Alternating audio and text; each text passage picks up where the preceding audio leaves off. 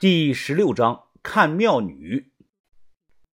可能真是因为玻璃折射、蜡烛光的原因，我使劲的眨眨眼在看啊。椅子上靠着的唐贵照片恢复到了正常，嘴角挂着淡笑，也没有皱眉，有点吓人呐。我没敢说出来。隔着玻璃都能听到屋里的动静。唐贵的弟弟就是有点变态。棺材盖被晃的是吱吱响，他却一直在笑，一脸爽上天的样子。豆芽仔拍了拍我，我看他口型好像是在说：“太牛逼了，老唐要是活着的话，估计也得气死。”小轩突然把手挡在了我的眼前，小声的说：“别看，有什么好看的？”我招呼他俩蹲在窗户下，豆芽仔表情还有些恋恋不舍。嘘。我们说话声音小点听见没有？我说道。豆芽仔连连点头。哎，听见了，听见了，那是啪啪的声响啊！我他妈说的不是那个，听见了？我是说，你们听见他提到一个人没有啊？姓田的。姓田，就是前两天偷我们潜水服的老田。豆芽仔反应了过来，有没有可能只是同姓呀？小仙说：“我小声的说，这未免也有点太巧合了吧？感觉就是同一个人。老田是薛师叔联系的，这个人八成有问题。那现现在怎么办？”豆芽仔朝上指了指窗户：“哎，要不咱们进去抓他丫的，给他那个球屌毛吓软了。”小轩踢了豆芽仔一脚，皱着眉说道：“你说话能不能有点素质啊？不考虑我的感受吗？”豆芽仔立即捂住了嘴，说：“对不起。”嗯，我靠在窗户下考虑了两分钟。豆芽仔话糙理不糙啊，要想从这对男女口中套出话来，就得让他们怕，这就是最简单、最高效的办法。那么他们最怕什么呢？肯定是怕别人知道他们干的事儿啊。拿手机了没有啊？豆芽仔一摸口袋，呀，没拿，落家里了。我也没有拿呀，放桌子上了。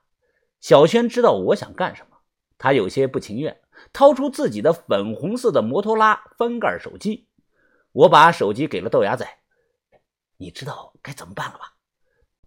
豆芽仔眼睛滴溜溜一转，小声的说道：“哎，放心吧，这个我最在行。”我看了一下时间，晚上十一点多，村里很安静，只能听到远处传来几声狗叫声。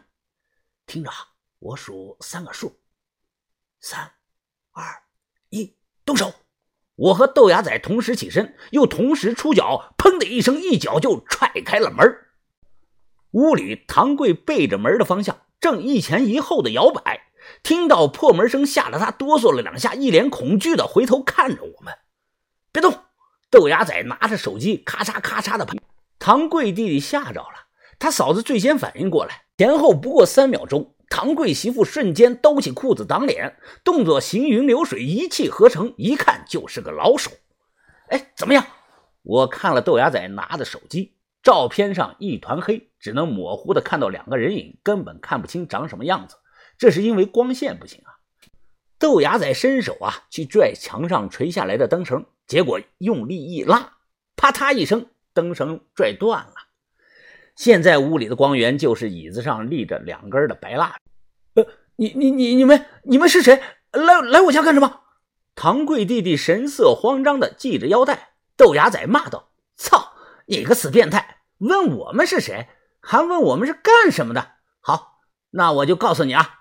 豆芽仔指了指自己手上拿着的手机，大声说：“我是来照你们的，明白了没有啊？我要去照相店把照片打出来，打上五百张。”然后每家每户大门上都贴上一张，让全村的人都知道你们这对狗男女干的好事儿。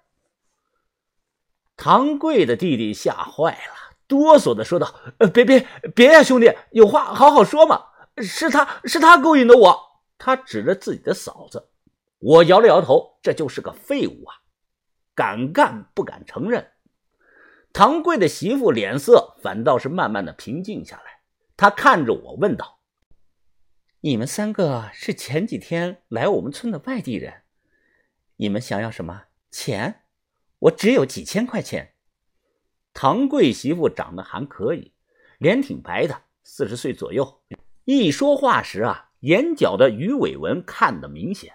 我听人说，这种鱼尾纹面相就算是桃花相的一种，怪不得会干这种事儿。我说道：“我不要钱，问你件事儿，你把你所有知道的细节都告诉我。那么，我指了指手机，我当你的面删了。等过几天我们走了，没人知道你的事儿。好，你想问什么问吧。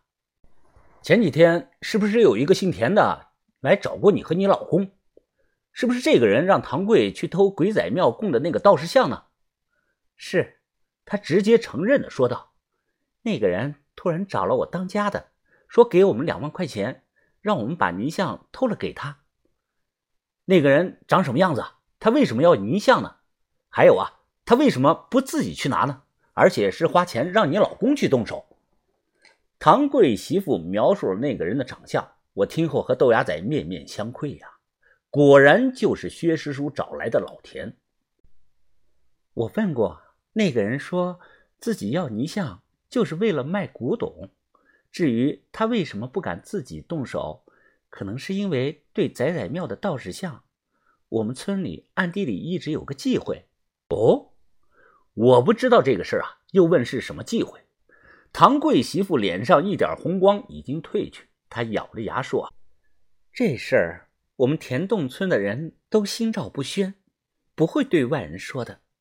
就算是村里人，互相之间也不会说。要不是当家的欠了一屁股的债，他也不敢答应去偷。村里凡是在鬼仔岭周围出事的人都不会去报警，而且是自家处理。他一说，我想起了这点。的确呀。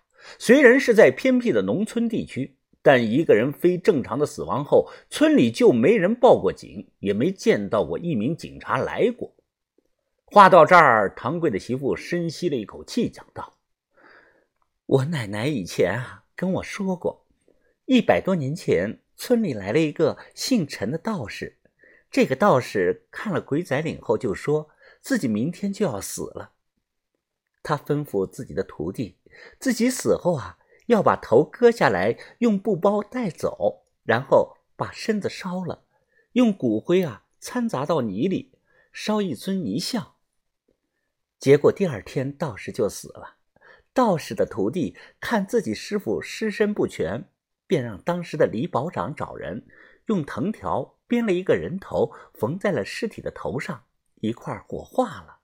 仔仔庙建成之后啊，道士徒弟。安排了村里的一名妇女，并且给这名妇女画了一张黄符。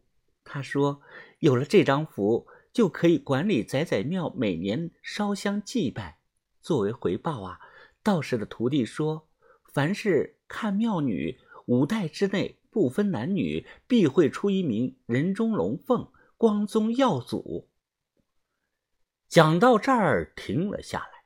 老唐媳妇看着我和豆芽仔说道：“这种看庙女，你们应该已经见过了。那张黄符纸传女不传男，到现在已经传了六次。至于看庙女，我们村里人都叫她们牙婆。